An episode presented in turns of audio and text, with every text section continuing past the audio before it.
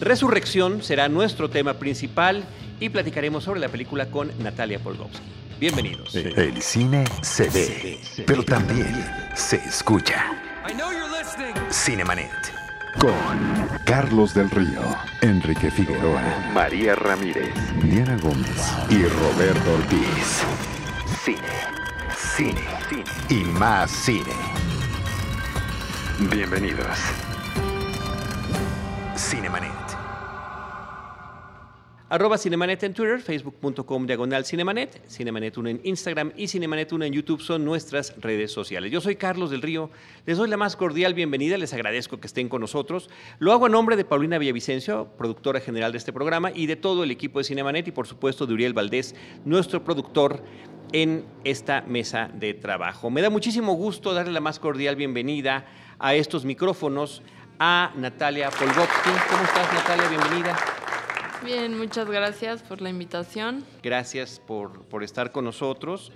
Eh, en esta ocasión, pues lo haces a nombre de Eugenio Polgovsky, de tu hermano, eh, a, quien perdimos el año pasado, y que, eh, bueno, nosotros y nuestro público está familiarizado con su trabajo. Él estuvo aquí al menos en un par de ocasiones platicando de sus películas, testimonios que además afortunadamente quedan ahí para, para, ser consultados y que son consultados. Justamente las pláticas con los directores de cine son, eh, lo tenemos registrado, son los, los, episodios que más consulta la gente. Eh, pero bueno, el estreno de Resurrección en México, esta película eh, pues filmada en el estado de Jalisco, eso, bueno, platícanos tú de qué se trata. Yo ya la vi, pero ahorita vamos platicando con el público de qué va la película. Además, en la que tú colaboraste, tú sí, sí, estuviste junto con él y con otras dos personas eh, como sonidista. Sí, eh, bueno, recalcar que yo no soy la creadora, ¿no? Eh, yo estoy ahora en, un poco en representación de la figura de mi hermano que que se fue hace un año, pero que perdura en su legado artístico y en su documental y en nuestros corazones, obviamente. Y bueno, ya no le tocó el, el estreno comercial en cines, que será este 30 de noviembre. Va a estar en los cines comerciales, en el circuito cultural, en la Cineteca Nacional Cine Tonalá. Y esperamos pues que llegue a, a mucho público, a muchos espectadores que se acerquen a esta rama del cine que es poco concurrida, el cine documental, pero que justo Eugenio tiene una narrativa diferente a la tradicional y eso permite también que se acerque más otro tipo de público más exigente tal vez. Poco concurrido pero constante y efectivamente un público mucho más electo. Eso, de eso estamos convencidos y además el trabajo de Eugenio habla por sí mismo y efectivamente esa es una de las grandes virtudes de los creadores, de los artistas. Eh, como él, que, que, lo perdimos prematuramente, muy desafortunadamente, pero ahí está su trabajo y qué mejor oportunidad de poder disfrutar ahora en pantallas este último trabajo que él terminó, terminó de realizar como, como director, como creador, como fotógrafo, como entrevistador, como editor. Sí, él hacía todo en sus películas, eh, buscando conservar su, su, mensaje, la esencia de lo que quería transmitir, prefería él hacerlo personalmente, ¿no? Entonces, esta, este último largometraje eh, llamado Resurrección, eh, nació a partir de un llamado de Greenpeace México, Greenpeace Internacional, para eh, solicitarle que, fuera a este lugar, a la zona de El Salto, Jalisco, en Juanacatlán, para retratar lo que estaba ocurriendo en las cascadas de ese lugar. Antes esas cascadas eran consideradas el Niágara mexicano, eran unas cascadas impresionantes donde aves migratorias venían a, descansar para seguir su camino hacia, hacia el norte o hacia el sur, como dependiendo de las temporadas, eh, donde la gente del lugar era su fuente de vida, su fuente de alegría y, bueno, era un, una, pues un nicho ecológico importantísimo que ahora ha sido destruido por un corredor industrial que se construyó a las orillas del río y han bloqueado su cauce, tiran toneladas de basura, 5.000 toneladas de basura diarias, entonces los lixiviados, que son los jugos de esta basura, caen directamente al río. Entonces, bueno, Eugenio, ante este llamado de Greenpeace, al ver lo que, que estaba ocurriendo, eh, dijo, no, esto no puede quedarse con un cortometraje nada más, que era lo que le habían solicitado. Entonces terminó algo que era de seis minutos, terminó siendo de 28, con el mismo presupuesto, mismo todo, pero él dijo, esto tiene que ser más. Y aún así, él se sintió con el compromiso y con la responsabilidad de continuar con, con la recuperación de este lugar, con la recuperación de la memoria, con, con no dar ya por perdido ¿no? este, este maravilloso lugar, esta, esta fuente de vida que es el agua, sino que pues hacer una apelación a la conciencia, a la luz para que pues para que resurja y para que tomemos conciencia sobre lo, nuestro desarrollo, hacia dónde ha ido cómo está siendo nuestro presente y cómo queremos que sea nuestro futuro, ¿no? Finalmente esto eh, termina con un trabajo de hora y media de duración eh, dedicado a este río Santiago en Juanacatlán y la comunidad del Salto, que es el pueblo inmediato. Eh, y me parece que tiene muchísimas cosas interesantes la película. Por una parte, esta recuperación de materiales de archivo, ¿no? que se recurrió a la Filmoteca de la UNAM, al Archivo General de la Nación, archivos estatales, inclusive de manera irónica y de manera sarcástica también a publicidad gubernamental de años recientes con falsas promesas de recuperación de este espacio de ecología y de este espacio tan importante. Eh, y me parece que en la edición hace un juego muy interesante, Eugenio, con una serie de disolvencias, ¿no? que además arrancan desde el inicio mismo de la película, donde nos presenta este sitio verdaderamente idílico, paradisiaco, eh, donde la comunidad, las personas, los lugareños, vivían eh, espléndidamente en su naturaleza para la producción, para la pesca, para el entretenimiento, para la higiene, para lo que tú quieras. Y eso se presenta en materiales fotográficos, en materiales de video, en materiales de filmaciones, ¿no? que también de otros documentalistas de otros momentos habían registrado. Y la contraposición a este presente, que parece posapocalíptico, donde estamos viendo lo que habían sido unas cascadas amplísimas que quedan ya disminuidas, ríos secos, cauces concluidos, como lo estabas tú mencionando, eh, esta espuma eh, que verdaderamente me parece de película de ciencia ficción y que tristemente es una realidad cotidiana allí, que es la suma de todos estos químicos, verdaderamente es una espuma blanca que de, repente también se eleva como copos de nieve por allí, bueno, pues ahí está eh, presente y en estas conversaciones que hace con la gente del lugar, en, estos, en esta forma de entrar, eh, como lo ha hecho, como lo hizo en sus anteriores películas, eh, eh, en, sus mentes, en sus corazones, a sus casas, a su intimidad, a platicar con ellos y enterarnos de cuál es el estilo de vida que están viviendo, de la, de la miseria que viven, pero además de esta miseria, las consecuencias devastadoras y trágicas en términos de salud, de enfermedades que van desde la deficiencia eh, renal hasta el cáncer, a enfermedades de la piel que ni siquiera los servicios de salud quieren explicarle a las personas qué es lo que les está sucediendo. Entonces me parece que este testimonio, pues no sé si en algún momento también tuvo, y tú que estuviste allí, Natalia, alguna complicación de peligro, de por qué están filmando esto. En algún momento de la película se oye, ¿y esto para qué es? ¿no? Porque pregunta alguna persona por ahí. Pero este, eh, inclusive al platicar con algunas de las personas del lugar, rescatan otro tipo de documentales y también hablan de las dificultades que tuvo esa gente para poder filmar y, sobre todo darlo a conocer. Sí, bueno, ya actualmente grabar en, pues en ciertas zonas del país no, pues no es tan fácil, ¿no? Eh, siempre hay dificultades en el terreno de pues también porque estar grabando, ¿no? En la cámara siempre significa como una especie de invasión o vulnerabilidad, ¿no? De que puedes dar a conocer tal vez algo que, que no quieren que se vea o entonces eh, obviamente Pues sí, Eugenio siempre procuraba ser muy cuidadoso y también muy prudente, por lo mismo con, la población, él fue muy bien recibido eh, con, con los lugareños, pero bueno, al tratarse de un tema delicado que pues sí no, no es lo más agradable para las autoridades tal vez de que se dé a conocer, eh, sí tuvo pues un par de, pues como, justo como se ve en la película, ¿no? Que le dicen, ¿y tú, compa, qué estás grabando? Como, pues, queremos saber, ¿no? Pero no, afortunadamente Eugenio siempre eh, hacía un vínculo con los del lugar, pues, cercano, justo los, del colectivo Un Salto de Vida, que es la familia Enciso.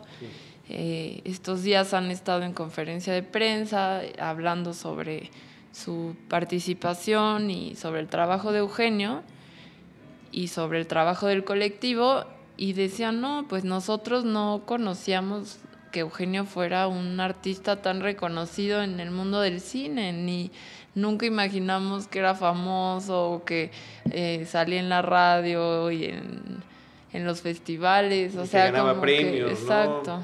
Entonces decía, para nosotros era uno más, llegaba aquí con su cámara y pues se perdía entre la gente y era uno más de nosotros, no, no hacía, no había ningún tipo de distinción, ni de había como un lazo de amistad y de confianza que pues también Eugenio tenía esa capacidad y esa sensibilidad de acercarse, ¿no? Porque no cualquiera te abre las puertas de su casa para grabar y, y esta gente pues también yo creo que veía en él una oportunidad de, de salir de, de, la situación como tan limitada que están ahí eh, y pues como una oportunidad para que se diera a conocer la problemática. Entonces también tenían esa intención al acercarse a él.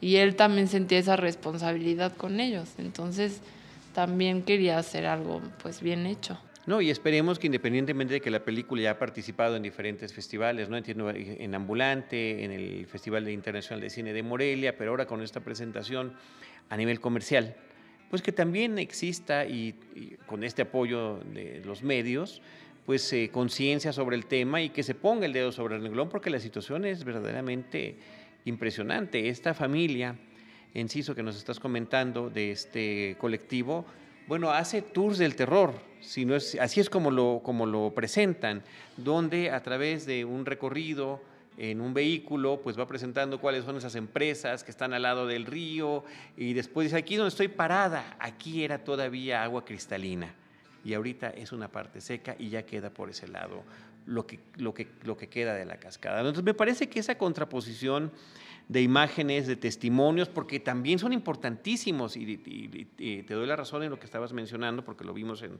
sus otras películas, esta capacidad de acercarse a la gente, de abrir, de permitir que hablen gente de todas las edades, no recordemos ese documental Los Herederos, bueno, que es este testimonio gráfico de niños trabajando por diferentes lugares de la República Mexicana.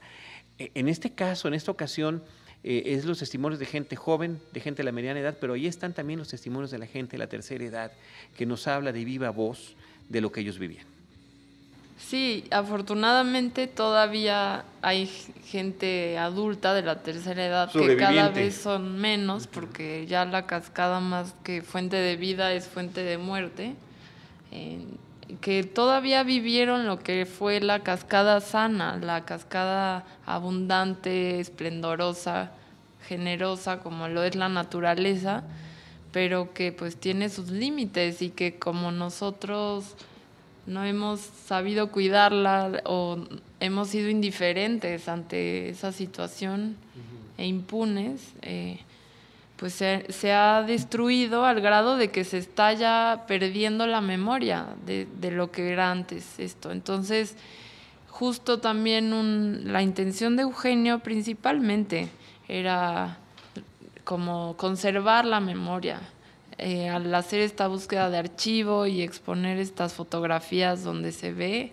lo que era y lo que la contraparte de lo que es ahora, eh, pues conservar y, como sembrar en nosotros una esperanza de que pues depende de, nosotros en recuperar eso o, dejarlo ya pues morir, ¿no? Para, para otorgárselo a la industria y a las comodidades modernas del malentendido desarrollo. E, e, en este poco más de 40 años, ¿no? desde los 70 cuando se inaugura o se abre este espacio industrial para diferentes compañías, pues el cambio que ha sufrido la región es verdaderamente brutal, absolutamente impactante y sobre todo, como decíamos, con este, este efecto que tiene sobre las personas y de manera visual, de manera gráfica, a través del lenguaje cinematográfico. E, Eugenio nos hace, por ejemplo, hay una edición muy interesante de un tren eh, que va pasando por esta zona y el intercorte, el intercorte, el intercorte, el intercorte a las diferentes empresas que están allí, a, la basura que están tirando, a esos desechos líquidos que a la vista, detrás de una reja, podemos ver que están cayendo en el río, ¿no? De una manera verdaderamente impresionante. Sí, pero justo también el discurso de Eugenio no iba tanto a señalar los culpables o a señalar a, a una entidad en específico, porque su discurso no era político ni, ni de activismo, sino que era una cuestión de transformación de conciencia, de, llamar a, hacer algo y a no, no perder la esperanza pero también como una sacudido así de, despertar. Es que lo es, es que lo es. Y al mismo tiempo tiene de repente estas otras eh, formas de, presentarnos esta realidad de diferentes maneras, como es el recorrido físico, tranquilo con alguno de los, de, las, de los habitantes del lugar que nos va llevando por lo que queda por vestigios. Bueno, este campo de este, este campo, ¿eh? ya le iba a decir campo Auschwitz porque así le llaman ahí, este, de, estructuras que quedaron de lo que posiblemente iban a ser centros de viviendas para determinado cual empresa. Los que trabajadores. para los trabajadores, ¿no? Dice turnos de 12 horas, únicamente eran dormitorios, ¿no? Para ir a descansar y regresar al día siguiente. Pero justo el colectivo Un Salto de Vida, pues está luchando y haciendo lo posible para que no, pues que no la no sea como el, el, recurso alternativo para sobrevivir, acudir a las fábricas a trabajar, sino tener otras fuentes de ingreso, están tratando de, de sembrar sus propios alimentos con tierra que han tenido que volver a nutrir, volver a, a limpiar de cierta forma con pues sus métodos y porque ya, o sea, la tierra que está ahí en los alrededores del río está podrida al grado de que las plantas se mueren, los animales se mueren si beben de esa agua. Entonces no es fácil la situación de, del salto, es realmente una emergencia sanitaria, una emergencia ambiental, es una destrucción a muchos niveles, no solamente a lo visible y a lo tangible, sino también a a las esperanzas de vida, a, las ilusiones del lugar, al, modo de vida, ¿no? a las condiciones, porque también pues, la gente ya no tiene ánimos de, o planes a futuro, o alegría de ir a, la cascada, donde era su... Eh, la cascada esa que desde un principio decían era un sitio ideal, decía el gobierno eh, ¿no? en aquel entonces en algún documental, este es un lugar ideal para que las parejas recién casadas eh, eh, no vayan a pasar su... vayan a pasar su de mil y tengan además buena suerte. Exacto. ¿No?